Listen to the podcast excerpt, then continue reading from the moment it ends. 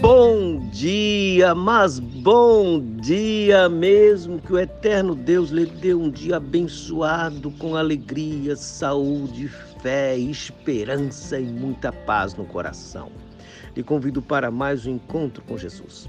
Aos Efésios capítulo 6, versículo 14 está escrito: Estais, pois, firmes, cingido-vos com a verdade e vestido-vos da couraça da justiça a proteção de Deus. O cristão enfrenta o mal na verdade, com a verdade, na luz. E conforme está escrito em Efésios capítulo 4, versículo 15, na verdade, em amor. Ou seja, não é no seu pressuposto arrogante e egoísta do que é verdadeiro. É o que é verdadeiro segundo o amor. É o verdadeiro segundo Deus. É o verdadeiro segundo Jesus que é o caminho, a verdade e a vida.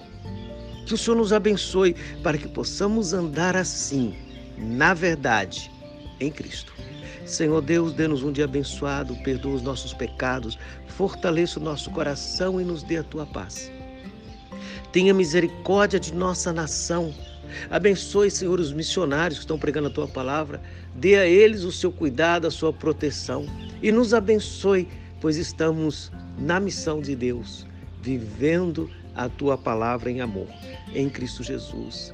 Amém. Avante, cristão, cingindo-vos com a verdade.